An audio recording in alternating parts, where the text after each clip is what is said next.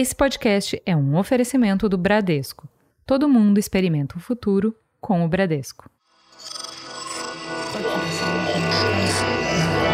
Esse podcast é apresentado por b9.com.br.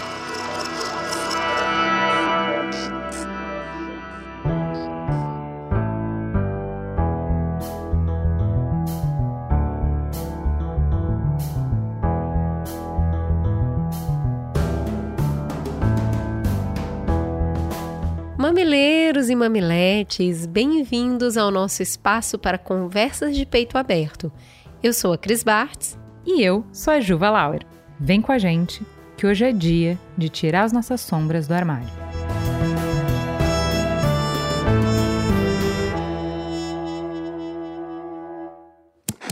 O mundo começou a vacinação no dia 8 de dezembro. No final de dezembro, o mundo tinha aplicado um pouco mais de 4 milhões de doses. E nós tínhamos no Butantan 5 milhões e meio de doses prontas e mais 4 milhões em processamento. Sem contrato com o Ministério. Poderíamos ter iniciado a vacinação antes do que começou? Nós já tínhamos as doses, elas estavam disponíveis. E eu muitas vezes declarei de público que o Brasil poderia ser o primeiro país do mundo a começar a vacinação. Mais de 10 milhões de pessoas no Brasil vivem com pouca ou nenhuma comida, segundo uma pesquisa do IBGE divulgada hoje. O número equivale a 5% da população. As mulheres gastam pelo menos 10 horas a mais por semana do que os homens nas tarefas de casa. E nesta pandemia, a sobrecarga é ainda maior. Apesar das arquibancadas estarem vazias por causa da pandemia de Covid-19, foi a torcida que virou pauta no último mês. Após publicar um vídeo nas redes sociais onde dançava no gramado do estádio do Esporte Clube do Recife, o ex-BBB, o pernambucano Gil Nogueira, sofreu ataques virtuais LGBTfóbicos dos membros do Conselho do Esporte, Flávio Cury e Renan Valeriano. A Polícia Civil colocou sob sigilo as informações sobre a operação no Jacarezinho que deixou 28 mortos no último dia 6. O que essas notícias provocam em você? Esquenta o sangue? Aumenta a pulsação? A respiração está ficando mais rápida? Dá vontade de gritar? Dá vontade de quebrar tudo? Dá vontade de chorar? Se você respondeu sim a alguma dessas perguntas, é provável que você esteja sentindo raiva.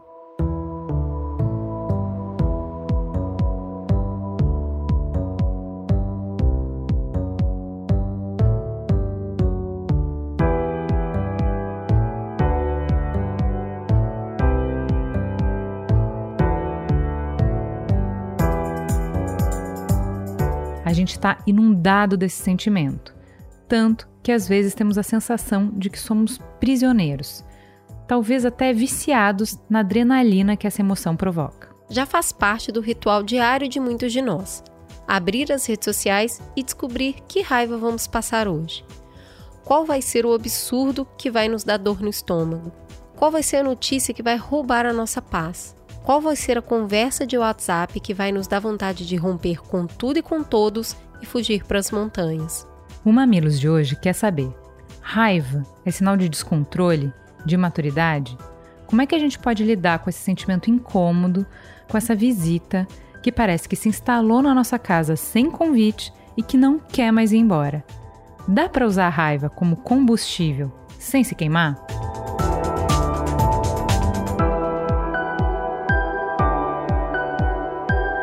Para responder essas perguntas, a gente dividiu esse programa em três blocos, para termos diferentes abordagens científicas sobre o tema. A gente parte da compreensão da neurociência da raiva com a ajuda do nosso amigo Altair de Souza, do Naruhodo. Depois é a sociologia que enriquece a nossa perspectiva com a participação da Idaiane Soares. Por fim, a conversa não ficaria completa se a gente não trouxesse a colaboração da psicologia clínica com um recorte de saúde mental da população negra.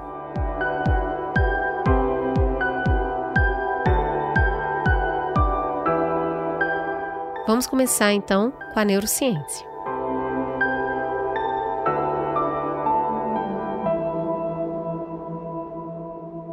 Muito bem-vindo de novo no Mamilos. Altaí, quem é você na fila do podcast, Altaí? Olá, bom dia, boa tarde, boa noite a todos. É, meu nome é Altair de Souza, eu tenho muita honra de fazer parte dos Irmãos da Família B9, junto com o Fujioka, com mais um podcast que é o Naru Rodô em que respondemos perguntas das pessoas é, semanalmente. E, a, além disso, né, é um projeto que, de divulgação científica que vai fazer cinco anos agora, em agosto. É, de formação, sou psicólogo, tenho mestrado e doutorado em psicologia experimental, tenho graduação quase 100% em estatística, se a Nossa Senhora do Cinco Bola permitir, vamos concluir. E tenho mestrado e doutorado, pós-doutorado em engenharia, e sou pesquisador na Unifesp, né, na Escola Paulista de Medicina, no Departamento de Psicobiologia. E já participei de vários mamilos, a gente já se conhece há algum tempo. Já e fico muito casa. contente pelo convite e a oportunidade de contribuir com vocês. Muito bem-vindo, é sempre muito bom te receber. Você já viu que quando a gente quer se conhecer, a gente te chama, né, Altair? É, pois é. Pena que isso não serve muito pra gente mesmo, né?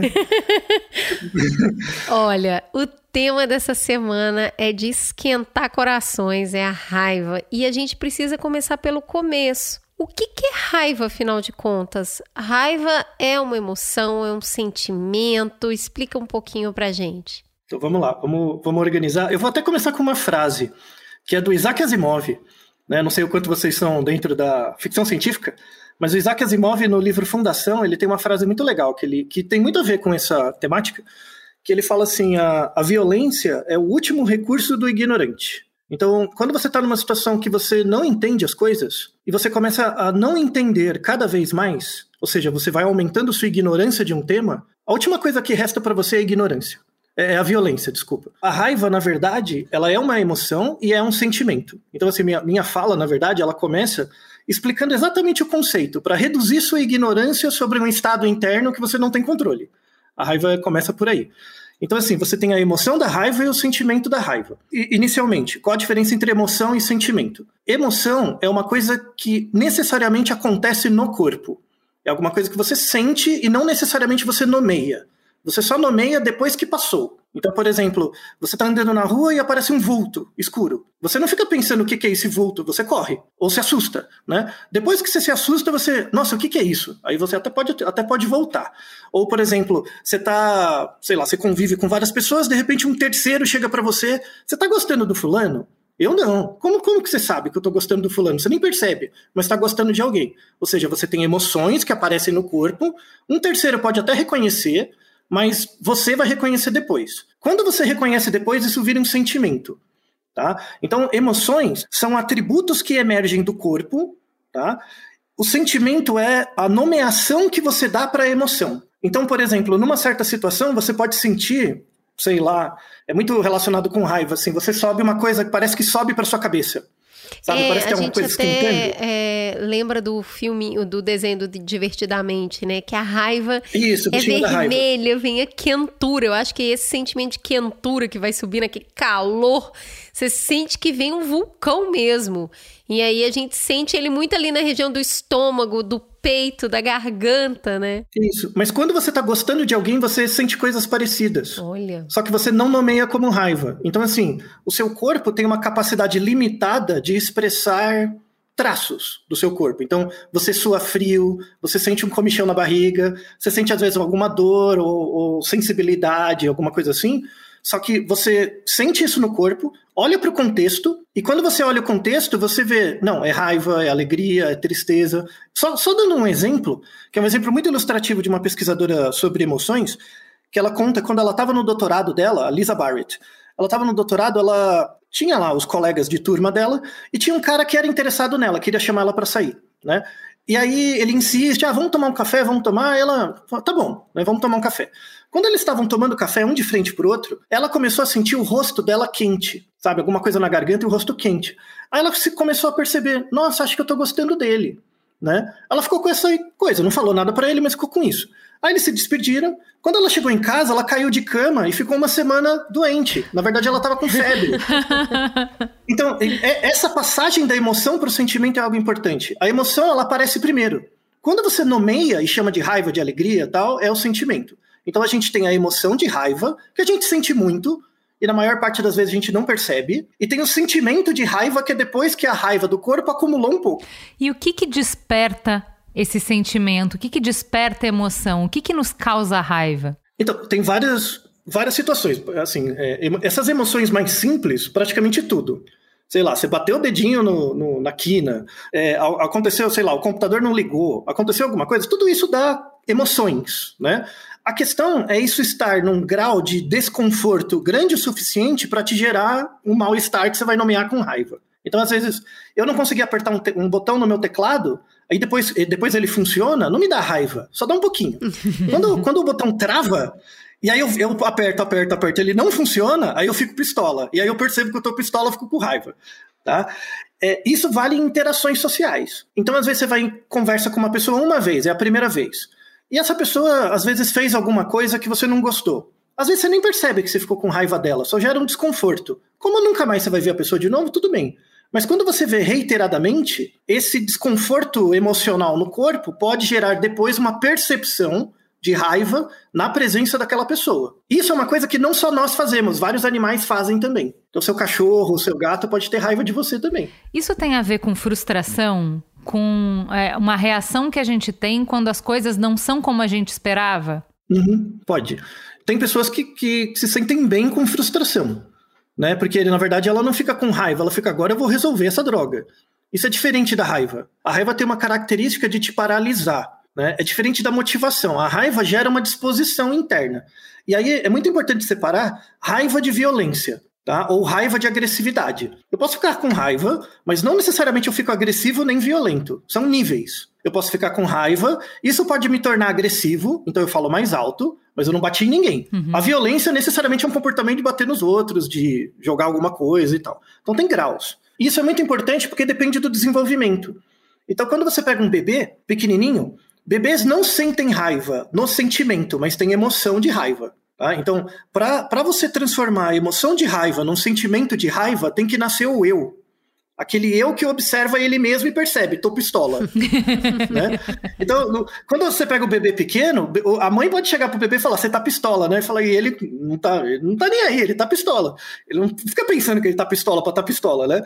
É, isso é importante. Então, tem, tem uma questão muito interessante do desenvolvimento infantil para qualquer criança, que você nasce com afetos, né? Esses afetos depois viram emoções e depois viram sentimentos a partir do momento que a criança entra em contato com o ambiente e tem o feedback. Então, você aprender a ficar a ter raiva ou, ou, ou, perceber a sua raiva é muito parecido com você aprender a ter frio. Ter frio não é não é inato, é aprendido.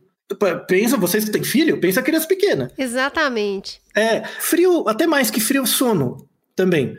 Às vezes tem casos assim, a criança tá sentada no sofá na frente da TV caindo, assim, babando, desmaiando. Aí você fala, você tá com sono? Ela fala, não. Porque ela só sente sono no quarto. Para ela, sono é estar no quarto na cama. Aquilo é sono.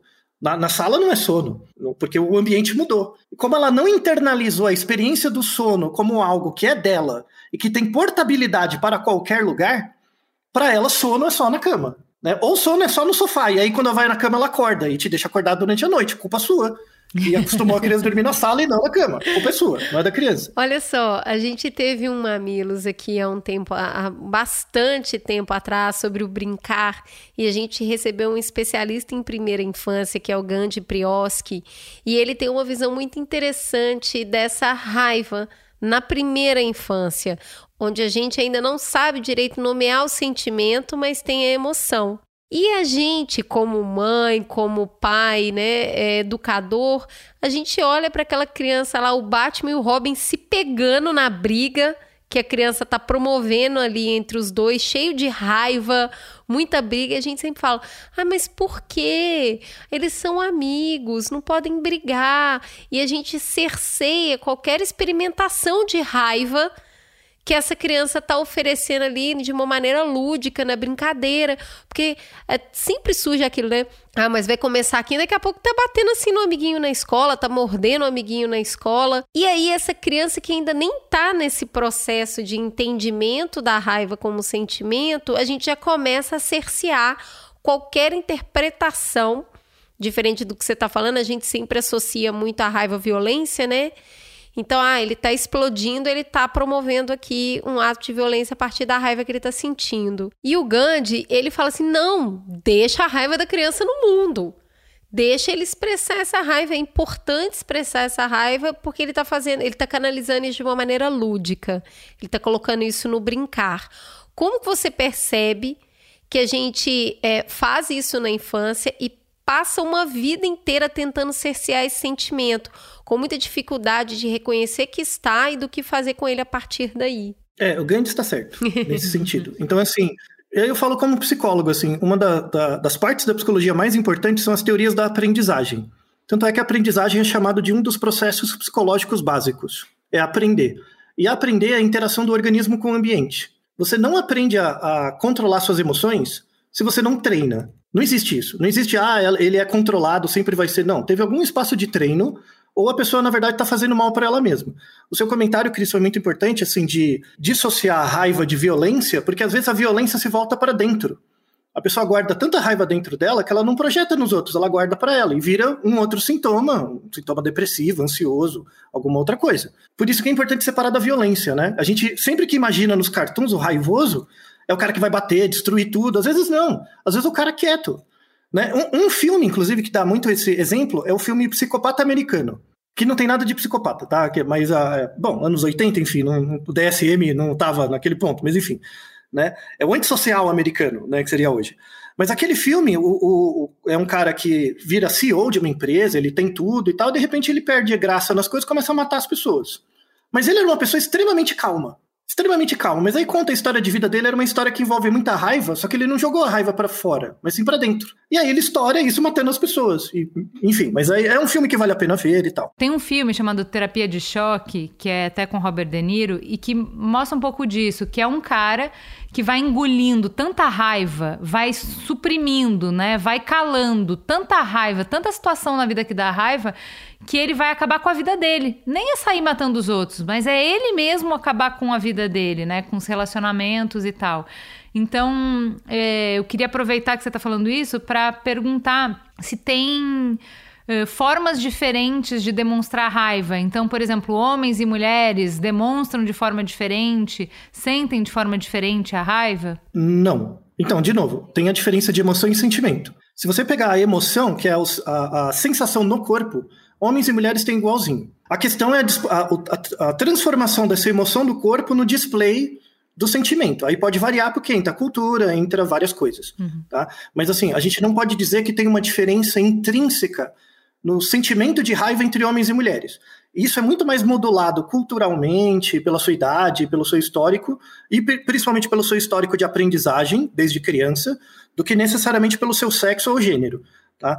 Tem, aí vale a pena explicar como que é essa, esse treino, né, entre aspas, de raiva na criança. Vocês têm filhos, né? Criança pequena, assim. As crianças com uns três anos, é, é, nem imagina dois, imagina uma criança sozinha tá? Às vezes a criança tem cinco minutos de ódio interno. Vocês já viram isso? Opa! E ela chora, se esbaldeia. Isso, isso tanto é que isso pode acontecer é, com ela ali de boa, né? Não aconteceu nada com ela necessariamente, mas pode acontecer no sono também, que é chamado terror noturno. Um clássico, aqueles brinquedinhos de, de encaixar. Encaixa na estrela, encaixa Sim. no quadrado. A, criança tenta encaixar, não dá certo, ela joga tudo pro alto, vá pro inferno, Isso. essa caralha desse brinquedo. então, é, mas assim, é, às vezes é uma coisa desproporcional, sabe? Acontece muito em crianças de 2 a 4, 5 anos. E isso tem uma causa material no cérebro muito bem estabelecida. Que assim, uma área cerebral que regula bem essa a raiva é uma, é uma área que chama hipotálamo, que é a mesma área que regula o sono. Né? O núcleo supraquiasmático fica ali perto. Então, por isso que você fica pistola, mais pistola quando você fica com sono, uhum. privado de sono, você fica mais bravo, quer bater nos outros. Porque é a mesma área. O adulto, em geral, porque há muitas exceções, mas enfim, em geral, se o seu desenvolvimento cerebral, das suas funções cognitivas é ok, o hipotálamo, ele tem vias neurais que se ligam com a parte da frente da sua cabeça, com o córtex pré-frontal. As crianças nascem com esse córtex pré-frontal muito subdesenvolvido. Então, o que, que acontece? Você manda sinais para o corpo do hipotálamo, então a criança sente aquela coisa, que quer destruir, né? Só que não tem uma inibição do, do pré-frontal, porque não desenvolveu muito ainda. E aí ela chora, tem esses ataques e tal. É, é, a, a, gente chama de ataque de birra, mas não é birra. É, é ela, você não fez nada para ela, de repente ela fica pistola e joga as coisas. Isso é normal. Com o desenvolvimento do cérebro, principalmente 5, 6 anos, você começa a ter um controle inibitório. E isso é uma das competências muito importantes quando você faz avaliação neuropsicológica de crianças, é ver a capacidade de controle inibitório, que é a capacidade de você controlar esse estado interno, conseguir nomear, Porque isso te dá uma habilidade muito importante depois, que é chamado autocontrole, que é a capacidade de você conseguir esperar. Pensa uma criança de 3 anos. Espera. Não espera. Porque não tem pré-frontal. Aí vai desenvolvendo. Só que para isso tem que ter treino. Não é uma coisa que é só desenvolver o cérebro. Você tem que desenvolver na interação com o meio. Então, por exemplo, para vocês ainda, para quem tem filho até uns 5 anos, assim, criança tá lá, ela vai ter os ataques dela. Você pode perguntar o que está acontecendo, mas quando você pergunta o que está acontecendo, não é para você saber. Porque às vezes a criança nem ela sabe, mas para ela prestar atenção nela mesma. Uhum. Então, se você perguntar para ela o que está acontecendo e ela não responder, tudo bem, mas ela vai estar tá olhando para ela mesma. Uhum. Toda vez que acontecer isso, você pergunta. Vai chegar uma hora que ela vai começar a dar umas respostas, né? Ah, eu tô, eu tô sentindo umas coisas, eu quero morder, eu quero destruir. Tanto é que criança em escola, quando vai para escola, uma quer morder a outra. Porque tem esses. Imagina, uma só, imagina 20, né? Por isso que professor tem que ser muito mais bem pago que professor titular de universidade, é a tia da, do jardim de infância. Porque 20 crianças, 20 crianças se mordendo, nossa senhora. E, e você falar para ela, ó, presta atenção no que você está sentindo. Por que, que você está sentindo? Associa isso com o contexto.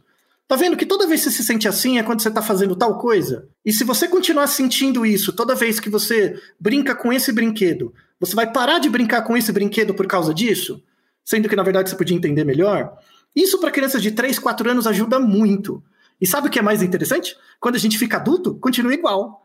A gente continua igualzinho. Eu ia comentar Só muda o Conheço assunto. uns, uns pré-frontal aí de 24, 35, que, não que ainda, ainda também tá assim, o, o inibitório tá falhando. Isso, não tem autocontrole, por quê? Porque não teve tempo para treinar. E aí é uma, é uma discussão super importante, assim, porque é aceitável a criança fazer isso na escola e tal. Só que hoje em dia, é, é, as pessoas acham que porque você saiu da escola, você não, não precisa aprender mais. Uhum. E isso gera, por exemplo, o que a gente tem em movimento hoje, que é a polarização. Né? Polarização envolve muito isso, que é assim, eu, eu não tenho espaço para errar. Como eu não tenho espaço para errar, eu vou guardar aquela raiva de estar tá me sentindo errado o tempo todo. E aí eu vou projetar em alguma coisa, seja aderindo a grupos cada vez mais rígidos ou rejeitando outros, outros grupos, que é basicamente o que a gente tem hoje em dia, né? São dois grandes grupos, cada um com megafone voltado para dentro, né? Que fica só gritando as mesmas coisas raivosas uh, uh, internamente. Então, um, inclusive tem um, um, livro, é um livro muito interessante que ele, ele relaciona o início do nazismo e do fascismo, no começo do século XX, ao surgimento do rádio. Né? Então, quando surgiu o rádio, é, eu, é, engraçado porque meu, meu pai já é falecido, mas ele era muito mais velho que a minha mãe. Se meu pai tivesse vivo, vivo hoje, ele tinha 90 e poucos anos, né? E é, e é, interessante porque então eu tenho memórias, ele me conta, contava histórias dos, meus, dos avós deles que nasceram no século XIX. E o meu avô, por parte de pai, ele não acreditava no rádio. Ele achava que o rádio tinha alguém lá dentro falando. Então, para você ver como é, né, é, na época. E, e, por que que alguns historiadores fazem a associação do surgimento do rádio com o nazismo e o fascismo? Porque as pessoas começaram a ouvir muita informação de outras pessoas que eles não tinham contato. Então, a mesma transposição que a gente faz hoje para o surgimento da internet, né? Uhum. Então, logo depois da internet surge a polarização, só que numa escala maior né? Mas é muito parecido com o surgimento do rádio. Porque você entra em contato com coisas que você não aceita. E o outro está muito distante, porque é o locutor do rádio, que é uma pessoa que você não está vendo e tal. E aí isso vai te polarizando. Você vai guardando essas insatisfações porque você não tem com quem discutir. Mas deixa eu entender uma coisa, já que você está tocando em polarização aí. Uh, você trouxe a raiva como um resultado do, do encontro com que a gente não consegue entender. A ignorância, a ignorância, uhum. a ignorância nos leva para o último recurso, que é a violência. Mas eu costumo é, ver até o Emocionário, que é um livrinho que eu acho muito fofinho para nos ajudar a entender melhor as emoções, para ajudar a apresentar as emoções para as crianças. Ele apresenta a raiva, a, a, definição de raiva é o sentimento que a gente tem quando a gente está diante de uma injustiça. De quando a gente olha uhum. e fala, isso não é justo. E a injustiça a gente pode levar para uma questão social ou a gente pode levar para as questões mais corriqueiras do cotidiano, que é você já Uh, lavou toda a roupa, fez todo o jantar, foi botar o bebê para dormir. Quando você volta, toda a louça tá na cozinha, na pia ainda e o maridão tá lá jogando videogame. Você pensa, não é justo. Isso te ferve o sangue. Pode ser ou não é justo de eu acabei de ganhar esse brinquedo. Como é que a minha prima vai vir aqui e vai tomar o brinquedo para brincar? Isso não é justo. O que, que é justiça e injustiça? Não é grandes conceitos da justiça social, mas no que, que a gente se sente injustiçado. Que quando a gente faz uma leitura da relação, da situação e acha que é injusto, a gente sente raiva. Tá certo isso? Isso acontece até em macaco. Não só macaco, mamíferos em geral têm reação à iniquidade. Então, situações é, desiguais, né, em que você está ganhando muito mais do que o outro, ou muito menos, você tem essa reação como raiva. É que injustiça pressupõe é, um, que existe uma justiça geral né, na natureza e tal. Uhum. Outros organismos não, eles pensam em inequidade. Tem o experimento clássico do macaco. Você coloca dois macacos, um do lado do outro, para um você dá uma uva, que eles gostam muito, e para outro você dá um pepino. O, o, o macaco, tá, na primeira vez, os dois pegam, beleza. Só que na, na segunda, terceira vez que você dá para um macaco a uva e para outro pepino, o do pepino vai começar a ficar pistola. Eu quero uma uva também. Né? Tudo bem, obrigado por você ter me dado uma coisa, mas agora eu quero igual a ele. Então, essa sensação de inequidade, tipo, ah, eu não tenho o que ele tem. Isso gera raiva, na verdade. Eu não tenho o que ele tem, eu quero também. É a mesma coisa de criança, né? Vem macaco, vem criança, vem adulto. O marketing estimula bastante isso, né? Quando você pensa em exclusividade.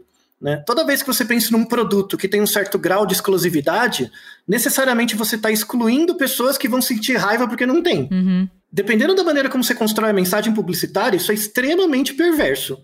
E vai gerar backlash depois. Porque ah, você não, não vai ter, então, então, se você não tiver, sei lá, o Neymar anunciando o produto para ele ficar cada vez mais exclusivo, a, as pessoas vão rejeitar, vai dar ruim. Sabe? Então, isso vem do macaco, a gente aprende com macaco. Não fica aprendendo com semiótica, aprende com macaco. Tá? É algo com as criancinhas. Ah, tá aí, a gente está falando aqui da raiva como um sentimento que leva para esse lugar de. Esse lugar de se sentir mal, né? De sentir Uhum. que as coisas não estão caminhando da forma como você gostaria. Mas tem, tem uma positividade em se sentir com raiva. A raiva, ela pode me mobilizar a mudança, é, essa, esse se sentir injustiçado ele tem uma funcionalidade de instinto de sobrevivência, de buscar uma melhoria. E isso é, é instintivo. Eu faço, eu sinto raiva como uma maneira de preservar a minha existência. Uhum. Sim, então, de novo, separando a emoção de sentimento. A emoção da raiva eh, tem um afeto primário inato. Então, assim, a- a raiva não é inata, mas aquela sensação que você sente no corpo, tipo esse esquentar, é inato, tá? Então, você tem o que a gente fala que a característica inata é o afeto. O afeto é a possibilidade do seu corpo de gerar esse calor. Tá? Então, por exemplo, um, um- a gente tem um hormônio que é o cortisol. Níveis de cortisol mais altos no seu corpo gera essa sensação de calor. Só que o calor não é a raiva, o calor é o cortisol. Então a característica inata é a produção e esse efeito do colesterol. Depois, na associação entre esse aumento de colesterol e um evento externo, cria a emoção da raiva, que depois vai virar o sentimento na raiva quando eu nomeio. Então tem esses níveis, né? O nível do corpo, o, o nível do funcionamento do corpo como um todo e o nível da, do ambiente cultural, por aí vai. A, a raiva pode ser algo mobilizador? Pode.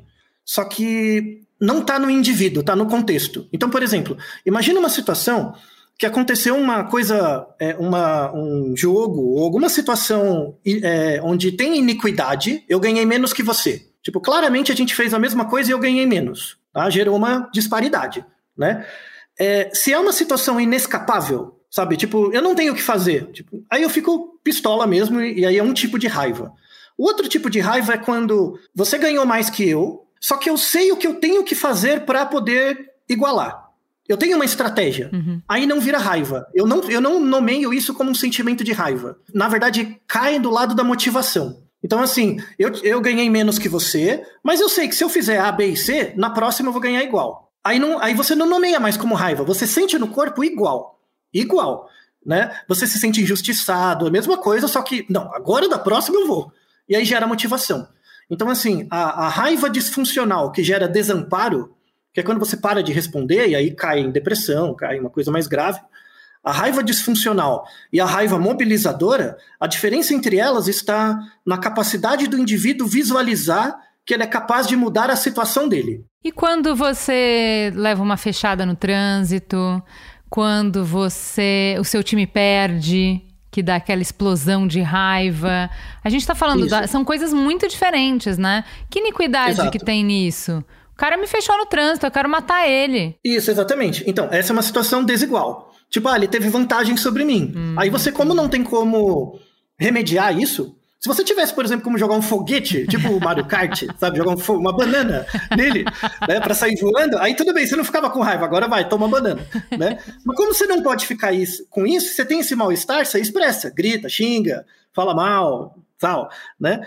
E aí é, é uma raiva. É, é, eu lembro sempre do desenho do Pateta, sabe? Uhum, lembro do total, Mr. é. Nice Guy, que quando ele entra no carro ele vira um monstro. Total. A culpa é do trânsito, né? Como, como que você dá. Como que você diminui a raiva no trânsito? Acaba com ele, né? É mais fácil. Tá? Tudo bem que envolve coisas mais difíceis.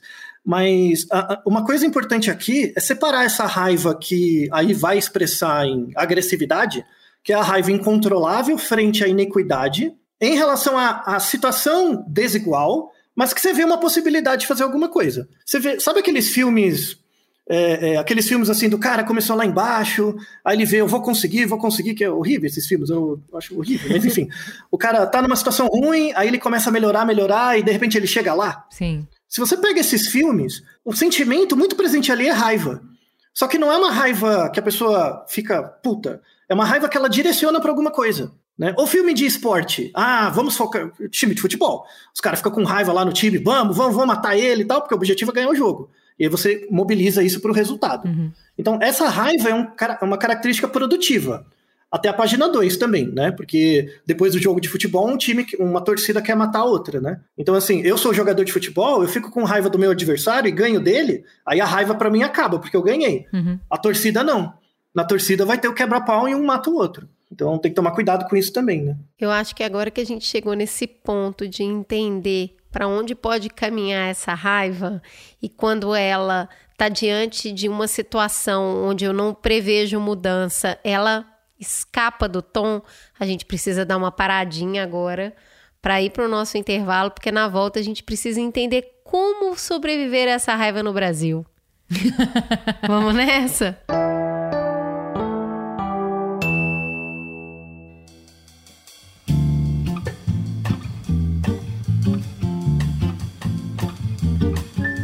Ô, Cris, você quer me explicar que papo é esse de que tá acabando o Subnoar?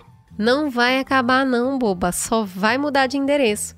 Em junho, bem no mês do orgulho LGBTQIA+, a Rita Von Hunt, ai, muito amor, assume o comando dos nossos encontros semanais sobre livros e leitura que está acontecendo no aplicativo do Submarino. Mas enquanto ela não chega, bora caminhar pra nossa despedida, né? Tomei tristinha que quinta nossa última live. Tô mesmo. Tô tristinha porque a gente ama falar de leitura, a gente ama falar de livro, de literatura e a gente recebeu uma galera tão legal, né, Cris? Foi, foi demais. Aprendemos muito e trocamos conhecimento com Gabriela Prioli, com Camila Frender, com Carol Pinheiro. Foi cada encontro uma nova descoberta. Eu adorei conhecer o Igor Pires.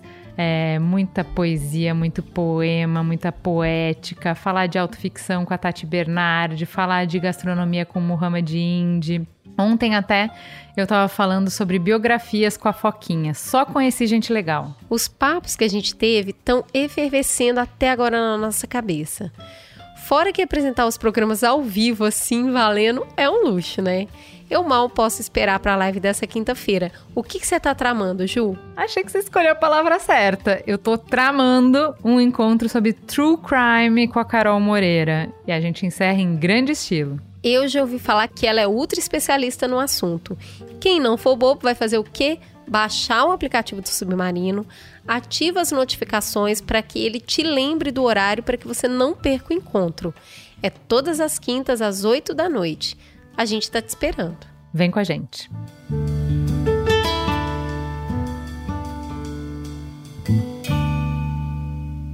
Voltamos, Altair. E aí, você estava falando aqui no bloco anterior isso. Se eu vejo a possibilidade da mudança, a raiva me mobiliza.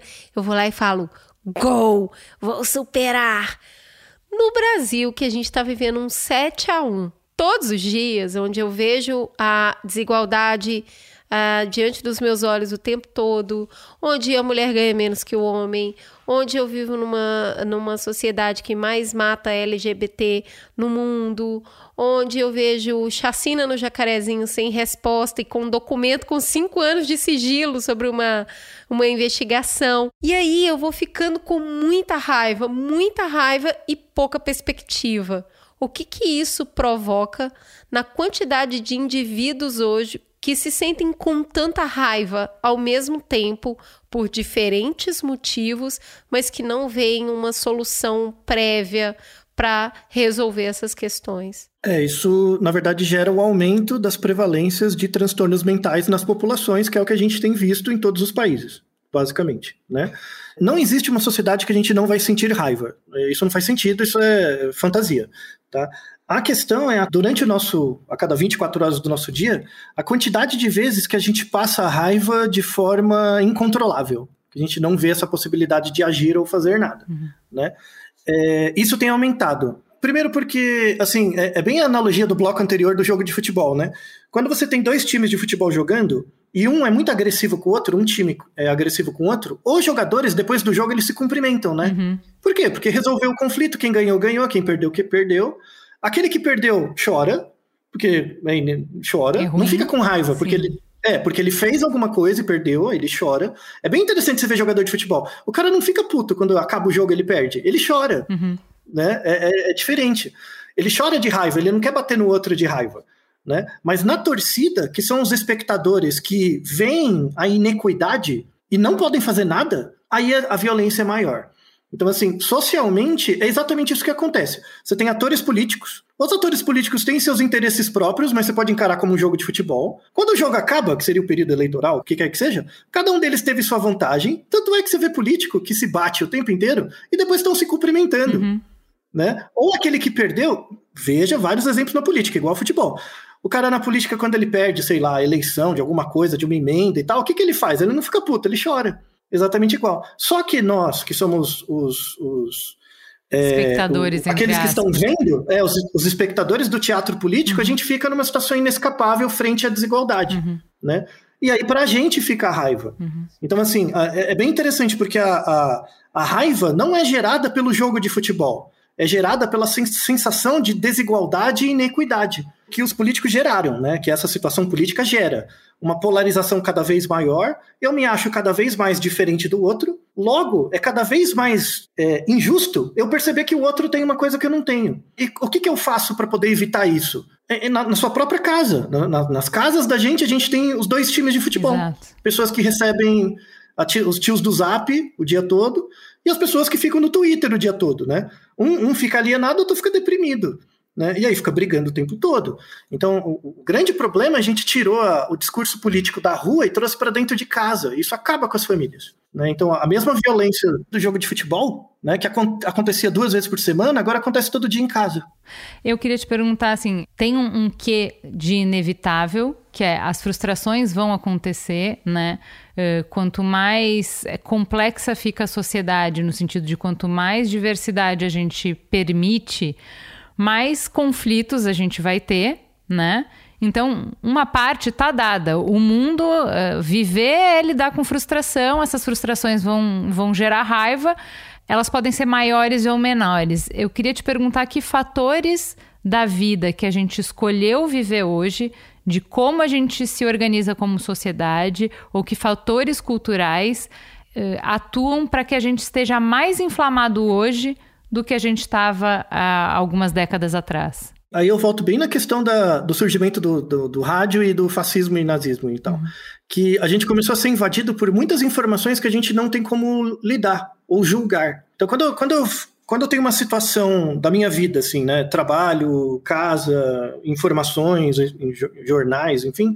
Quando eu tenho uma situação que é relativamente previsível, as coisas variam um pouco. Eu posso ter raiva eventualmente, mas eu não projeto isso para muito longe. Né? Deu uma coisa errada, outra e tudo bem. O problema hoje é que a gente tem, e aí tem uma questão das redes sociais, da mídia, a gente tem informações incontroláveis o tempo inteiro. Né? Ah, tal pessoa falou uma bobagem na TV, tal pessoa falou isso que eu acho inconcebível. Você vai fazer o quê contra? Uhum. Nada. Uhum. Né? Você não tem o que fazer. Uhum. Né? E ao mesmo tempo você não desgruda do raio da rede social. Uhum. Então você fica o tempo inteiro vendo aquilo era o que acontecia na rádio. No, nos anos 30, 20, 30, né, quando surgiu a, a, rádio, as pessoas não saíam. Em vez de ter todo mundo em torno da TV, era todo mundo em torno do rádio. Sim. E ficavam ouvindo as histórias, as ladainhas, lá, o que quer que seja, o tempo todo. E aí é um rádio falando, eu não consigo responder para ele. Se eu, se eu for responder, eu tenho que mandar uma carta, vai saber se vai ler a carta, então eu fico numa situação inescapável, eu fico desamparado. Se você ficar com raiva, azar o seu. Agora, tem uma questão é, da sua resposta anterior, que é sobre quando eu sou um espectador e eu não tenho uma atuação direta sobre o que está acontecendo, o meu senso de iniquidade fica maior. Aí a Juliana fala desses fatores hoje que a gente tem vivido que aguça esse senso de espectador. Isso quer dizer que se eu estou diretamente envolvido na questão, é, mesmo que eu perca, ou seja, se eu tô lá na CPI hoje e eu posso fazer as perguntas, eu me sinto com menos raiva porque eu estou atuando? Pergunte isso para os senadores. Você vai ver que aqueles que não têm as suas demandas ou seus interesses atendidos, eles não ficam com raiva, eles choram. Eles ficam tristes. É muito porque interessante. eu tentei e não consegui. Sabe, essa resposta é muito boa, porque é assim, quanto mais você é espectador de diferentes questões, mais impotente você se sente. Mas se você tiver em ação, mesmo que seja em uma única questão, você está atuando, você sente que você tem poder de mudança. O Márcio hum, Black disse isso no Mamilos, no Mamilo Cidadania 2.0, que ele falou: quem está na rua não tá com esse senso de desamparo. Claro, isso era muito pré-pandemia, gente. Isso era, sei lá, 2015, 2016, outra vida mas ele estava falando sobre como o tá uh, o fazer, mesmo que você se depare mais de frente com as dificuldades, com os obstáculos, mesmo que seja muito mais concreto o, o inimigo que você está enfrentando, seja a fome, seja a doença, seja o que for, eu acho que é, é, por isso que não dá esse sentimento que a gente tem quando a gente só fica se informando pela internet. Porque você sente que você está fazendo alguma coisa. Mesmo que você perca, você vai ter a tristeza de ter perdido. Isso. Mas você está fazendo. Isso. Então, assim, quem, quem tá na rua tá triste. Quem está em casa tá raivoso. Né? E ambos são sentimentos negativos, né? É, é, negativos nesse sentido de que geram inanismo, né? geram não uma falta de movimento. Né? Se você parar para pensar assim, na situação atual que a gente tem, tem acontecido coisas todo dia, mas não tem acontecido coisas pensando no Brasil. Né? A gente tem observado muito o movimento dos grupos políticos. Mas não construíram uma ponte nova, reformaram um hospital, a gente não sabe. Né? Então, coisas de infraestrutura a gente não sabe mais. Porque, na verdade, a gente só está assistindo o teatro dos grupos. E o teatro dos grupos só dá autonomia para aqueles que estão nos grupos atuando. E, de novo, a gente é espectador de fora, a gente só sobra ficar raivoso. E lá dentro só sobra ficar triste. E aí eu queria te perguntar se a raiva vicia a gente fica viciado nesse cardápio de motivos para se sentir indignado e raivoso todo dia. Isso alimenta de alguma maneira? Porque geralmente é assim, né? De manhã você entra no Twitter e escolhe com que você vai se indignar, porque não vai faltar motivo. E se você não entrou no Twitter, você vai receber no WhatsApp. E aí você vai estar sempre em contato com diferentes questões, diferentes polos que vão te enraivecer. E aí, de repente, parece que isso vira combustível para a vida. O se sentir raivoso e indignado. Isso vicia? Sentir raiva não vicia. Mas, por exemplo, imagina que você ficou com muita raiva por alguma razão, foi dormir, no dia seguinte você acordou um pouquinho melhor, mas ainda está incomodada. Por que, que mesmo assim você entra na rede social? Porque o, o vício não é em sentir raiva. É procurar uma alternativa para evitar a raiva que você já está sentindo. Uhum. Né? Isso a gente associa muito com o uso de droga. N não é igual ao uso de droga, tá? Sentir raiva você não vicia igual um cocaína, alguma coisa assim. Mas comportamentalmente é interessante, porque o que vicia a pessoa não é a cocaína. Né? Então, no início, a pessoa usa cocaína, qualquer droga, ela tem os efeitos da droga comportamentais, mas o que vicia ela não é o efeito. Quando, quando a pessoa está em vício mesmo, em adição, é quando já está fazendo mal, ela já está tendo é, abstinência. E por que, que ela vicia? Porque ela não quer sentir a abstinência de novo. Então o cara usa droga não para sentir o barato, mas para evitar sentir a bad trip de, de da falta. Uhum. O mecanismo comportamental é meio parecido. Você já dorme com raiva. No dia seguinte você acorda, você vai entrar na rede social não para ficar com mais raiva, mas para encontrar uma razão para evitar estar sentindo o que você está sentindo. Muito bom. E aí você cai numa rede infinita de noia, sabe? Porque você fica, na verdade, buscando alguma esperança para não continuar sentindo o que você está sentindo. O que a gente vê, Altair, é que quando a gente faz uma leitura mais, eh, não da gente como indivíduo, mas da gente como coletivo, a gente está decidindo muita coisa movido pela raiva. A raiva engaja, né? A raiva ajuda a, a, formar grupo, né? Então, assim, você pode formar grupo por vários sentimentos. A esperança pode aglutinar pessoas, né? O medo pode aglutinar pessoas. E a raiva tá sendo uma tônica, tá sendo. tá, tá hypado esse sentimento, essa emoção tá bem hypada no momento.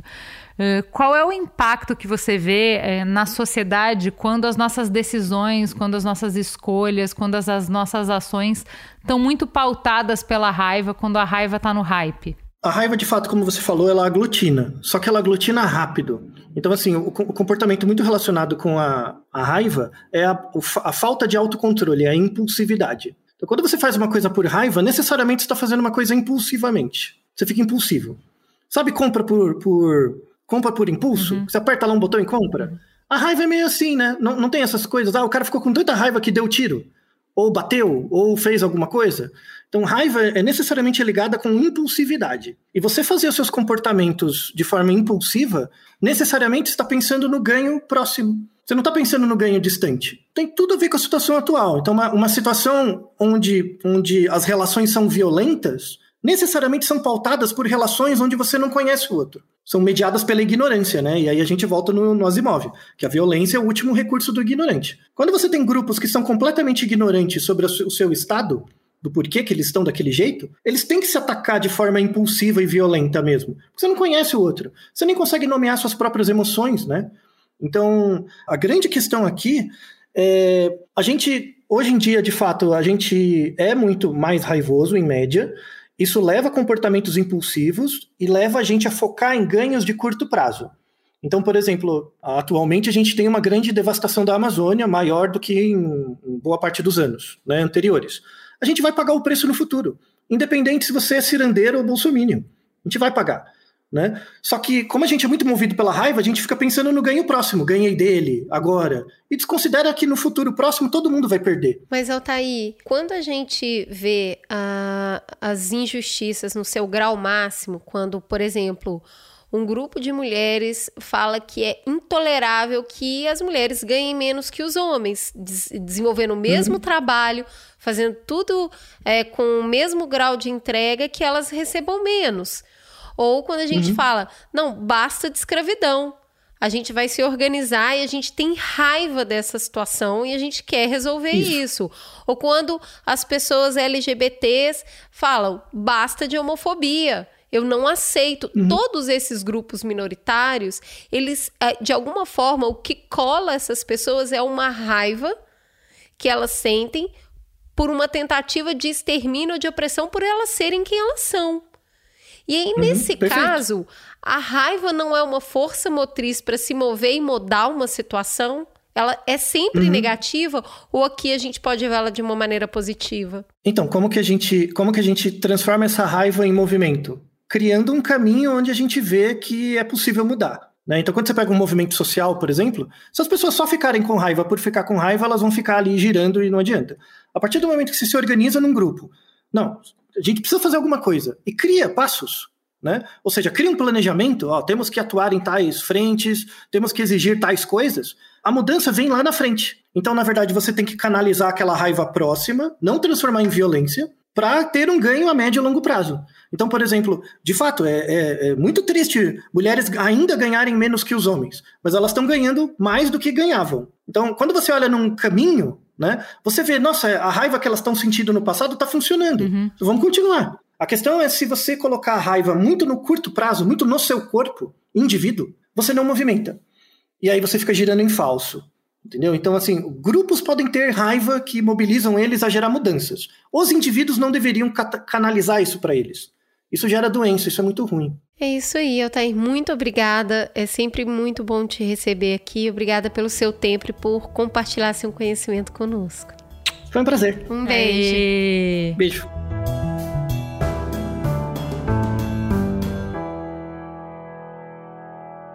A gente continua a conversa com a contribuição da sociologia, trazendo a Daiane Soares.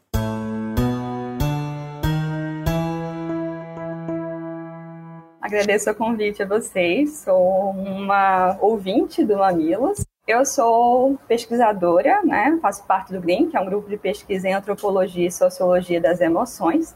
É, minha formação é das ciências sociais e sou mestrando em sociologia também. É isso.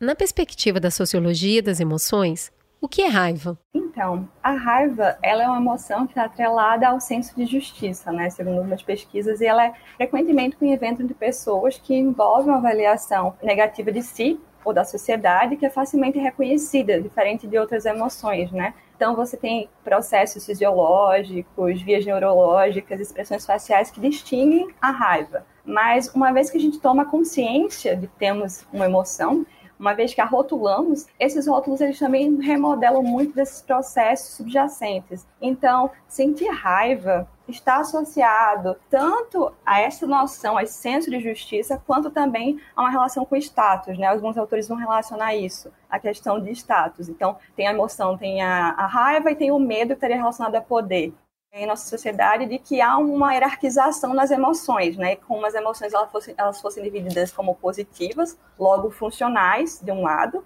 e negativas, logo disfuncionais de outro. Assim como se a gente pudesse, como no Medical Monstro, né, com uma poção, a gente pudesse separar os elementos bons e maus da nossa personalidade o que aconteceu acabou sendo que ele se transformou no seu lado mais sombrio, né? Então essa abordagem, ela acaba por trazer novas formas de patologização, como se as emoções elas pudessem ser separadas e compreendidas de forma simplista, não na sua complexidade. Então, há uma invisibilização de como as emoções negativas, elas são também importantes na vivência pessoal e que elas exercem e exerceram um papel crucial na construção de protestos populares e mudanças sociais, né?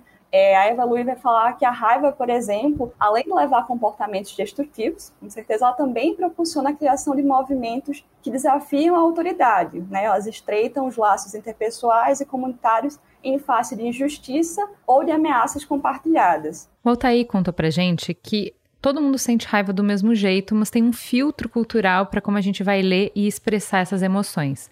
Então conta pra gente, como é que a cultura influencia na forma como a raiva é vivida e interpretada? Historicamente, a gente pode pensar que a raiva ela é uma emoção considerada mais aceitável para os homens. Então, ela é vista como uma emoção masculina ligada a status e poder. Embora algumas pesquisas mostrem que as percepções individuais ela reforça a noção de que as mulheres experimentam e expressam emoções com mais frequência e intensidade do que os homens, a raiva parece ser exceção. Dentro dessa pesquisa, há uma discussão de que os homens eles falam que são mais reservados emocionalmente, mas exprimem a raiva mais do que as mulheres, enquanto elas reprimem, né? Há uma pesquisa de 2005 que, no entanto, vai contra um pouco essa perspectiva e que diz que as mulheres elas relatam uma frequência mais alta de se sentirem irritadas, de gritarem e tem maior probabilidade de perder a paciência, né? Isso vai também de encontro a outras descobertas de que as mulheres sentem emoções negativas mais intensamente. E aí a gente vem essa perspectiva de gênero muito forte, né, incluindo a raiva, e há uma perspectiva também diferente de como os homens e mulheres veem a raiva. Enquanto os homens, eles tendem a ver a raiva como uma forma de assumir o controle de uma situação, as mulheres, elas tendem a sentir a raiva como uma perda de controle de si esse é um, um, ponto bastante interessante, essa é uma questão muito interessante, porque ela vem vários ganchos, e aí eu pensei também um exemplo bem elucidativo para isso, né? É, que é o discurso de Greta.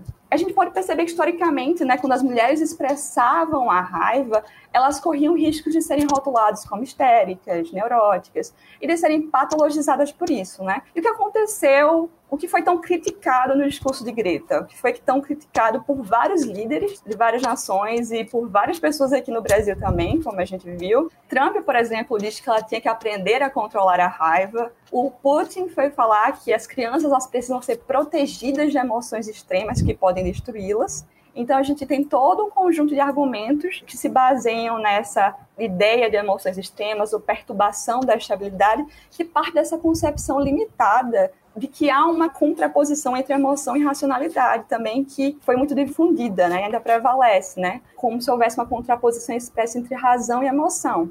Então, Lima ele vai falar que uma tática central no disciplinamento discursivo da raiva é imaginar a raiva como antitética a um sujeito capaz de raciocinar. Então, esse foi um discurso muito usado para deslegitimar o discurso da Greta, né? Os estudos que vão relacionar, por exemplo, movimentos sociais e emoções, o Jasper é um autor que tem um livro sobre isso, ele vai falar que a maioria dos sentimentos é uma forma de pensar, ou melhor, de sentir pensar. Então, isso é o oposto da visão de que as emoções atrapalham a racionalidade. E, ao mesmo tempo, toda essa questão da Greta se transforma em um modo de desmerecer sua atuação política, e a gente pode pensar em algumas questões, né? Como ela é questionada a partir de normas sociais que estipulam como jovens e mulheres devem se portar em público, se há formas consideradas apropriadas e outras patológicas de expressão da raiva, e de quem pode ter e expressar raiva também, ou contra quem ou que ela pode ser dirigida. Então a gente tem várias questões que surgem a partir disso, né, que a gente pode discutir aqui, de como algumas expressões de raiva são mais legítimas do que outras. Você vê o caso de Bolsonaro, ele é considerado espontâneo quando ele surge com os discursos de raiva há essa forte perspectiva de gênero dentro desse entendimento. Então, voltando aqui à questão né, que você colocou, se há uma igualdade na vivência, na expressão dessa, dessa emoção, eu diria que não. Enriquecendo a nossa perspectiva com a dimensão do quanto as injustiças estruturais fomentam raiva em grupos da sociedade, a gente questiona um pouco o que a gente acabou de ouvir com Altair porque é interessante que o nosso filtro nos predisponha a olhar com uma certa desconfiança quando a gente percebe que é a raiva que está motivando o discurso ou a ação.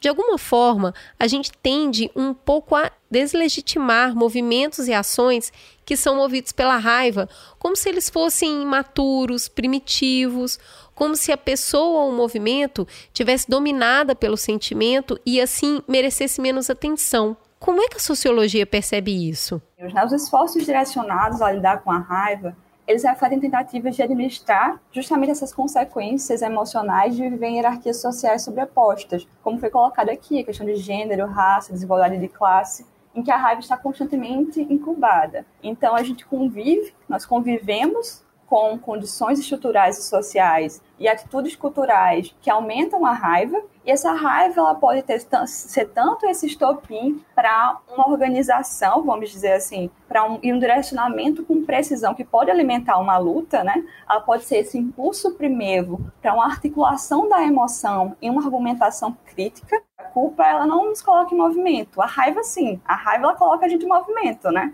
Então, ela contém esse maior potencial para perturbar a ordem dominante. A desigualdade é uma força poderosa na propagação da raiva. Se a gente está envolto em um panorama, né, regido por medidas de austeridade, com aumento da desigualdade econômica, uma concentração progressiva de bem-estar nos 10 primeiros 10% das estruturas de classes. A gente tem desemprego, a gente tem uma precariedade do trabalho relacionada a várias questões, como corrosão dos direitos trabalhistas, salários estagnados ou em queda, nós temos diminuição das proteções e das solidariedades coletivas, né, cortes nos serviços sociais, desmantelamento dos sistemas públicos de saúde, de assistência, nesse período que a gente está vivenciando. E taxas de pobreza extremamente altas, voltamos novamente ao mapa da fome. Então a gente tem um ambiente muito propício à raiva, a gente tem todo esse caldeirão, tem tudo isso, e não sentir raiva é se silenciar. O Lima, ele fala que a domesticação da raiva é uma das maneiras pelas quais o poder político e a autoridade são criados. Então, se a gente tem uma sociedade desigual como o Brasil,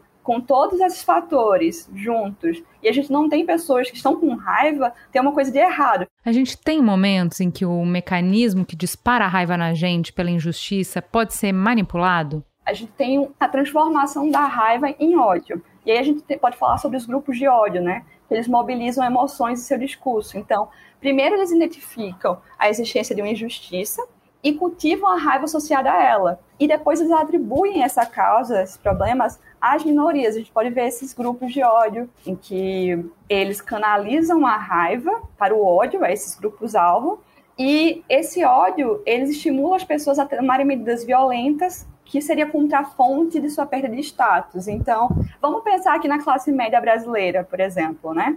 Vamos pensar em que em um determinado momento essa classe sentiu que ela ela se sentiu ameaçada pela pequena ascensão econômica de grupos que historicamente foram abandonados, né? Então existe um ódio a esse grupo que fez com que ela, essa parcela sentisse que sua posição social havia diminuído. Então é essa ameaça a um status que esses grupos consideram essa fonte de perda de status acabam transformando a raiva em ódio, né? O Kemp ele argumenta que o ódio é uma emoção secundária, que ela é socializada e relacionada à raiva e ao medo. O ódio seria a raiva e o medo focalizados que ficaram presos a um alvo designado como a causa ou a fonte da perda de status e poder de uma pessoa ou de um grupo.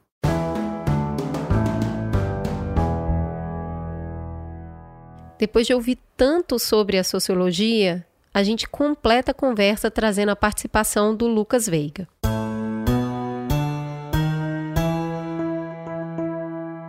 Bom, eu sou psicólogo, eu sou mestre em psicologia clínica, trabalho há alguns anos com uma interface entre a clínica, a política, a filosofia e a arte, como que essas diferentes disciplinas se atravessam na produção de subjetividade, na produção de saúde, e tenho também um trabalho voltado especificamente para a saúde mental da população negra, tenho um curso de introdução à psicologia preta, que eu tenho ministrei em 2019 em várias cidades do país, que agora está disponível online. Na perspectiva da psicologia clínica, o que é raiva, Lucas? Em geral, sempre que a gente vive uma situação em que o nosso eu, seja o nosso ego, seja a nossa integridade física, está ameaçado, é comum a gente sentir raiva porque a raiva também é uma emoção de defesa. A gente pode entender a raiva como um mecanismo de defesa do ego, inclusive, de proteção. Então, se tem algo ou alguém que está se revelando para mim, seja de maneira real ou fantasística,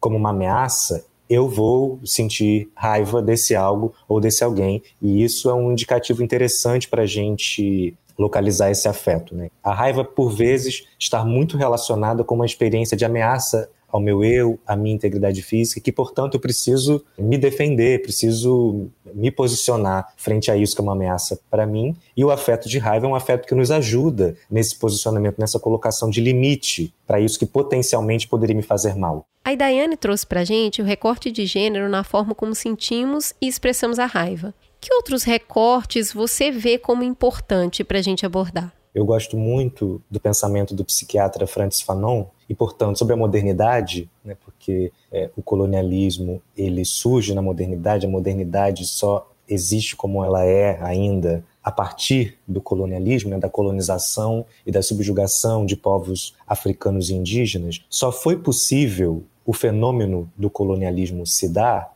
só foi possível uma intensa engrenagem de opressão e violência, que é a experiência da colonização, se dá através do afeto de ódio. Então ele vai dizer que o ódio do europeu ao negro e ao indígena é o que vai fundar a sociedade moderna. Se é o afeto de ódio que vai estruturar essa sociedade, nós estamos então subjetivados a partir também desse afeto, sendo que algumas pessoas ficam na posição de quem exerce o afeto de ódio. Então nós vamos ver racismo, machismo, LGBTfobia, que são manifestações do afeto de ódio à diferença, afeto de ódio aos corpos que escapam à imagem e semelhança do colonizador, que é o homem branco cis heterossexual, esse que é tomado como o modelo de humano, como referência à morte de Deus, em que Nietzsche fala, né? A morte de Deus que o iluminismo vai levar à sua radicalidade, introduzir o homem branco no lugar de Deus. E tudo que escapa a isso nessa sociedade colonizada e organizada violentamente vai ser alvo de violência e vai ser alvo desse afeto mulheres, pessoas LGBTs, pessoas negras e, em especial, mulheres negras vão manifestar a sua raiva, a raiva que essa engrenagem de opressão produz, porque o tempo inteiro se está violentando e matando pessoas como nós, e quando a gente manifesta essa raiva, quando a gente expressa essa raiva, é comum se essa pessoa que expressa e manifesta essa raiva for uma mulher negra, ela imediatamente é rotulada como uma negra raivosa. Esse rótulo vem numa tentativa de que ela pare de denunciar o esquema. Porque quando uma mulher negra se pronuncia contra a engrenagem de opressão, ela está dizendo: olha, existe uma engrenagem de opressão, estou vendo e podem parar. Podem parar por aí porque nós não aceitamos isso, nós não queremos mais isso. Essa denúncia que o afeto de raiva vindo das experiências minoritárias traz para o plano social, ela é imediatamente combatida, porque é esse afeto de raiva das experiências minoritárias em relação às engrenagens de violência e opressão que estamos inseridos é que tem, segundo o Francis Fanon, a potencialidade de transformação social. É possível ser estratégico estando com raiva? Dá, dá.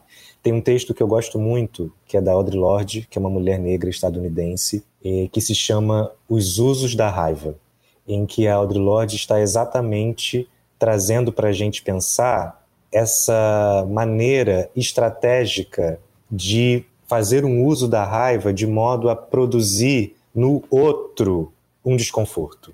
Porque se eu estou sentindo a raiva, né, e a raiva está produzindo somente em mim um desconforto, e o outro está lá plácido, né, me assistindo e dizendo o quanto que eu estou sendo raivoso, quanto que eu estou sendo exagerado, do que valeu essa expressão da raiva? Valeu para minha experiência subjetiva psíquica poder colocar isso para fora e poder afirmar o meu desconforto, poder afirmar o meu pensamento. Agora, se não produziu no outro um desconforto, se não produziu no outro uma desestabilização ali das suas crenças racistas, misóginas, LGBTfóbicas, a gente avança pouco. O uso estratégico da raiva tem a ver com a gente devolver para o outro isso que ele nos produz. Então, eu não quero ficar sentindo raiva, eu quero ver você se desestabilizar. Se desestabilizar, eu quero ver você ser afetado por isso que me afeta e produz em mim raiva mesmo que produza em você um afeto outro que não raiva, porque de fato nossas experiências são diferentes, mas eu quero que você entre em contato com a dimensão afetiva disso que eu estou denunciando, disso que eu estou dizendo que é um problema, e não apenas assista. E tem, temos grandes ativistas no Brasil que têm essa habilidade, né, de você percebe que a pessoa está sentindo raiva, mas ela consegue ali conduzir o discurso e conduzir a situação de uma maneira a deixar a audiência desconfortável. Isso é um uso é um uso estratégico da raiva, inclusive para que a gente não seja devorado por ela, porque não é justo eu vou falar do ponto de vista mais subjetivo, de saúde mental, que as pessoas que são principal alvo de violência, as pessoas que recebem o ódio próprio de como a sociedade foi organizada, recebem nos seus corpos cotidianamente, que essas pessoas experimentem uma raiva constante, precisem constantemente ficar falando e denunciando e colocando em questão essas violências. Claro que isso é importante, mas essas pessoas precisam viver de amor, que aí é um outro texto que eu lembrei, que é um texto da Bell Hooks, que se chama Vivendo de Amor que é, sim, a raiva, vamos fazer uso dela, como Audre Lorde diz. Vamos fazer um uso estratégico da raiva, de denúncia, de produção de desconforto, de desestabilização do que está instituído. Agora, na nossa vida íntima, com os nossos parceiros, parceiras, com os nossos amigos íntimos, na nossa família, vamos viver de amor. Porque um risco que a gente corre é, por vivermos numa sociedade que produz constantemente esse afeto em nós, a gente direcionar esse afeto para o nosso namorado, para nossa namorada, para o nosso marido, para nossa esposa, e não conseguir estabelecer relações afetivas saudáveis. Isso é um risco. E não dá para ser por aí. Porque não é para a gente se destruir, é para a gente se destruir o modo como o mundo está organizado. Então, sim, vamos sentir raiva, vamos ter um uso estratégico dessa raiva, mas vamos também nos permitir não sentir raiva. Entende? Porque eu acho que é um risco, em especial nas militâncias variadas, a gente ser convocado para uma raiva o tempo inteiro. E não, não, a vida é maior do que todos esses problemas que, com os quais nos deparamos.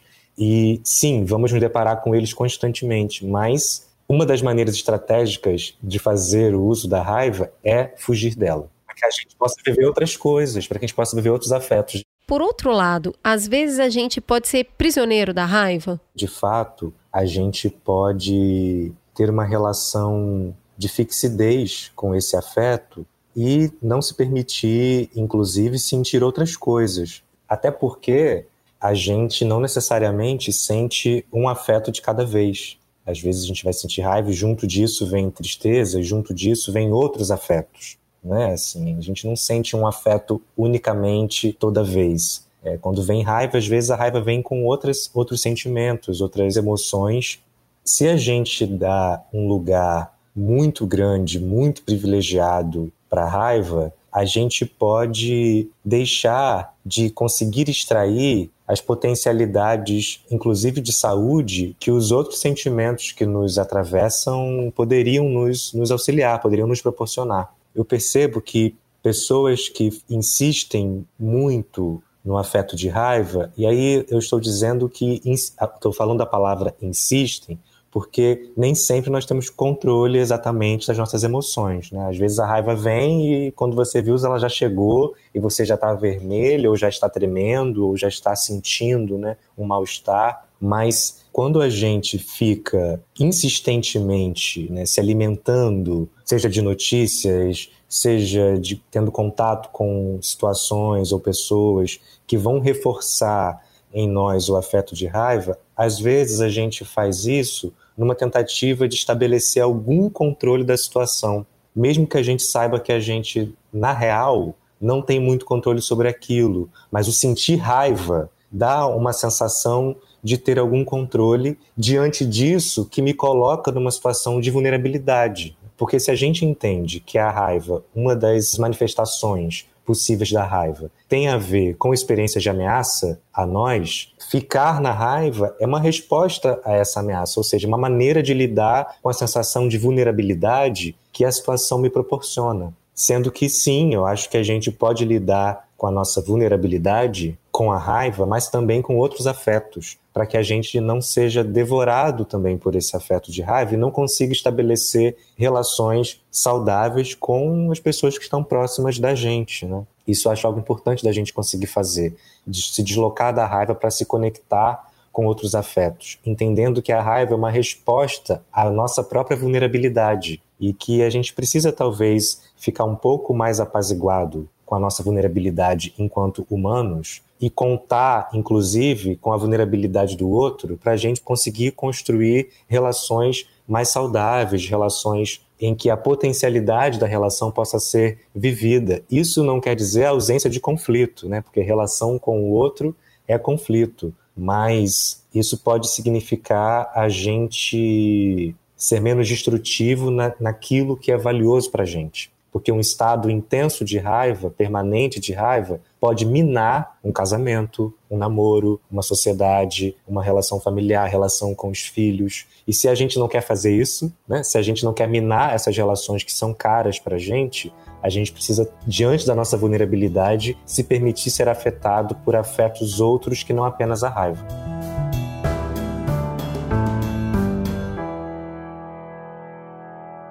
E aí, Juliana, onde bateu esse programa de raiva? Bom, para mim é, é, muito interessante porque nessa jornada aí de autoconhecimento da terapia, é, uma das coisas que eu consegui perceber é que a raiva para mim bloca um monte de sentimento. Então, nessa coisa que a gente fala que a gente é analfabeto de emoção, que a gente não sabe nominar, que a gente não entende muito bem o que acontece com a gente, eu acho que muita coisa eu envelopo como raiva. Então, minha primeira resposta, minha re resposta instintiva, muitas vezes é esse turbilhão. Eu achei muito interessante que o Altair fala da, da ignorância, né, da, da imaturidade. Me identifiquei muito com o que ele falou. Só que ao longo do tempo eu tenho observado muito para entender o que está me gatilhando, o que, que me provoca essa raiva. Então, vou dar, uh, vou dar um exemplo, né? Uma coisa que dispara muito a minha raiva, já, já falei várias vezes disso nos nossos cursos, nas nossas palestras sobre comunicação não violenta, é o tempo. Eu sou muito pressionada internamente por horário, eu levo isso muito a sério. E se alguém atrasa comigo, eu leio como uma falta de respeito de um tamanho, isso sempre me deixa muito irritada, me, de, me provoca muita raiva. E aí a CNV mostra como isso é seu, não é da pessoa, não é a ação. E você para para pensar em, nos outros contextos em que a pessoa se atrasar ou um compromisso atrasar salvou sua vida, porque você precisava desse tempo a mais. Então, observar essa raiva, observar o que me provocava raiva, acabou uh, me fazendo questionar como eu me comporto, questionar as situações e não sentir mais raiva tanto tempo. Então, eu acho que perceber a raiva também é uma ferramenta muito poderosa de autoconhecimento.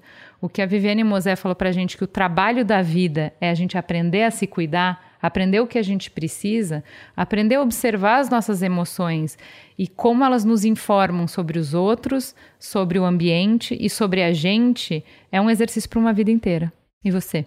Bom, para mim, nesse aspecto, é, ouvindo o programa, me colocou num lugar de entendimento da minha frustração e da minha relação com a raiva. Uma das coisas que mais me irrita e que sempre me deu muita raiva é justamente a deslegitimação desse sentimento. Toda vez que você tá com raiva, alguém virar para você e falar: calma, como se aquilo que você está sentindo não é o que você deveria estar tá sentindo, tá? Você não pode sentir isso, não. Você que tá sentindo outra coisa. Quem sente isso aí, ó, é descontrolado. E aí eu acho que toda essa conversa, ela estrutura e coloca a raiva num lugar de delimitação de limite e de alerta, que é, é muito mais confortável sentir raiva entendendo essa dimensão mais ampla que ela pode ter. Ela não está diretamente ligada a uma ignorância 100% das vezes, né? Então, eu gosto da conversa que a gente teve de tirar a raiva desse lugar de subalterna, é, de imaturidade e dar a ela o status, muitas vezes, de um excelente sinalizador. É, uh, respondendo a isso, né, eu acho interessante quando uh, a gente faz o recorte de gênero, de mostrar como homens percebem a raiva como positiva a partir do momento que é, é a emoção que te dirige para retomar é, o controle de uma situação, enquanto mulheres, via de regra, vêm com uma falta de controle. Para mim, na minha experiência, eu vejo como isso.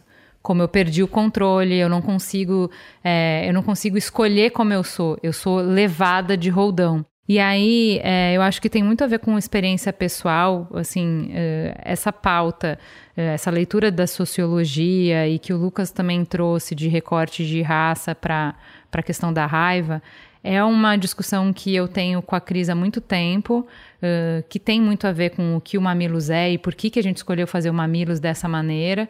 Eu tenho uma infância muito marcada pela raiva de adultos e pelo medo muito real de que alguma coisa me acontecesse com a raiva deles. Então eu tenho muito medo da raiva e eu tento fugir disso de todas as maneiras.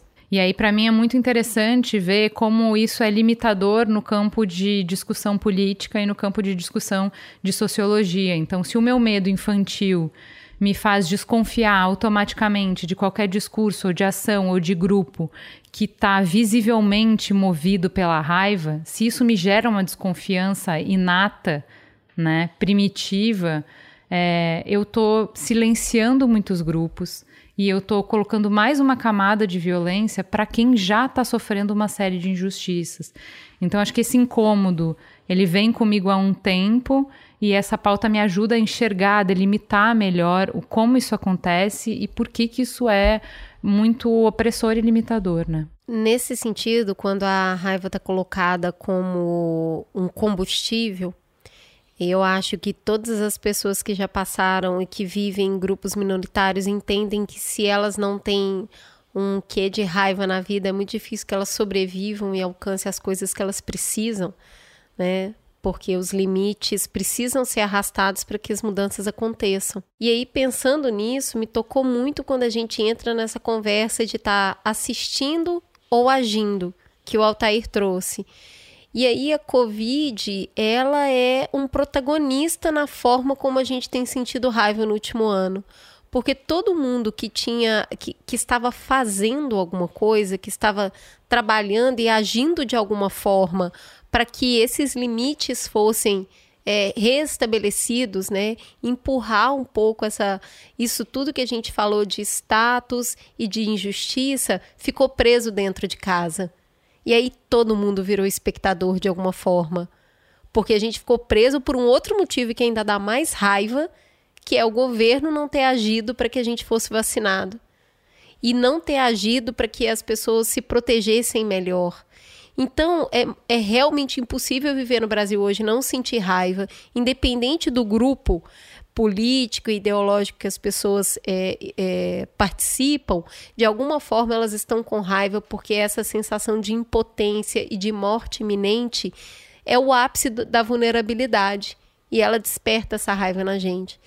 E aí, dentro desse aspecto, é, eu acho muito interessante, de novo trazendo a Viviane, que a gente vai ter que reinventar as formas de agir e reinventar as maneiras de sermos atores sociais, independente da Covid. Não é esperar passar, é se mover e agir para sair desse papel de espectador que só gera muita raiva. Então, tem a manifestação marcada para o dia 29. Eu entendo e não deslegitimo essa, essa manifestação presencial, porque sim, é, a raiva delimita o limite. É basta, aqui não passa mais Para quem não se sente confortável, que também entendo e não, não deslegitimo a presença é, nessa manifestação, precisa encontrar outras formas de agir para não sucumbir à raiva. Então, eu, eu, eu, me vem à mente agora, por exemplo, o René Silva, que é uma pessoa que eu sigo no Twitter e vejo de perto a atuação dele para combater a fome em algumas comunidades. Ele está fazendo. Então, ele chora porque as pessoas sentem fome, mas ele está atuando. Então ele vê que ele está mudando o ecossistema, ele está refazendo os acordos. Eu acho que esse é o grande convite desse programa Dois, na verdade, a gente precisa sair um pouco dessa posição de espectador. E como espectador, aí, Juliana, a gente vai ter que dar uma olhada na nossa dieta de informação, né? É, eu acho que tem formas de, de manter a chama queimando, que seria uma combustão espontânea e que a onda ia passar pela gente eh, mover a gente, mas ir embora, a gente está ficando num redemoinho. Ao invés de ser onda, essa raiva está ficando em redemoinho. E a gente já sabe quais são os fatores que prendem, que aprisionam a emoção e nos inflamam de uma forma que a gente não consegue ser funcional. E isso tem muito a ver com redes sociais, tem muito a ver com a nossa dieta de informação, com como a gente está conversando, sobre quais assuntos a gente está conversando é, com a nossa família. Assim, eu não acho que é coincidência que os três entrevistados falaram sobre existem outros afetos, gente, existem outros assuntos, existem outros recortes. Toma cuidado não só com as redes sociais, mas com quais são as conversas que você provoca com as pessoas que você gosta para não viver prisioneiro dessa raiva o tempo inteiro. É, eu acho que a indignação e essa raiva toda também leva à exaustão. É muito pico de adrenalina o dia inteiro e haja água para essa adrenalina tentar sair desse corpo. Então, eu acho que o que eu aprendi aqui é que para a gente usar a raiva como combustível, a gente precisa se alimentar de uma fonte saudável. E eu concordo muito com o Lucas que essa fonte é o amor. Eu acho que a Bell Hooks é incrível quando ela traz isso, o amor como revolucionário, sabe? Porque sucumbe. A raiva, em algum momento, se ela não gera nada de produtivo a partir dela, ela sucumbe a pessoa, a gente fica envenenado. E eu acho que a gente está muito envenenado pelo volume de informações que a gente acha que tem que saber. Então, ah, se você não sabe disso, você está alienado. Bom, a gente não vai conseguir agir em todas as frentes. Então, escolher uma frente, aprofundar nela e agir, canalizar a raiva, a gente entendeu aqui que dá uma vazão. Eu gosto muito da analogia do jogo. Você pode até, o jogador pode até chorar porque ele perdeu a partida, mas ele está no jogo. Eu acho que a gente tem que escolher um jogo e jogar. E todos os outros jogos e esportes e campeonatos que estão acontecendo ao redor do mundo, eu acho que a gente precisa ter cuidado o quanto de tempo e o quanto de conversa eles estão suscitando na gente. Porque senão o dia inteiro é isso. Você viu isso? Eu estou indignada. Você viu aquilo? Eu estou com muita raiva. E eu acho que a gente tem que passar pelo senso do que, que a gente compartilha também sei lá, vou falar uma besteira, mas para cada indignação, você está compartilhando uma edificação? Tem alguma coisa boa também sendo construída? Porque eu acho que a gente vai ter que balancear essa dieta aí. É isso, tem muito conteúdo para a gente digerir e eu acho que, fundamentalmente, quando a gente está falando de, de emoções, de sentimentos, a gente está falando de teorias que são fáceis de compreender, que são fáceis de falar, mas que levam, como a Viviane Mosé disse, uma vida inteira para se colocar em prática. Né? Então, isso é prática. Como é que a gente vai controlar melhor as nossas, uh, nosso volume de informação? Isso é jornada cotidiana, isso é processo. A gente não vai sair desse programa transformado, tendo a iluminação. É todo dia. Todo dia a gente caminha para uma relação mais saudável, para tentar, para tentar ser autor da nossa história. Acho que é isso. Todo dia a gente tenta não ser levado pelos acontecimentos, mas fazer escolhas. É isso, Juliana. Temos um programa? Temos um excelente programa. Fica a gostosa sensação de mais um Mamilos no Ar. Beijo, gente. Até semana que vem.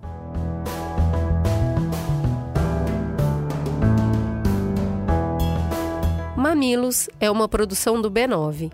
Eu sou a Cris Bartz e apresento esse programa junto com Juva Lauer. Para ouvir todos os episódios, assina aqui o nosso feed ou acesse mamilos.b9.com.br. Quem coordenou essa produção foi a Beatriz Souza. com pesquisa de pauta realizada por Iago Vinícius e Jaqueline Costa. Nos programas de história, a curadoria e o roteiro ficam a cargo da Deia Freitas.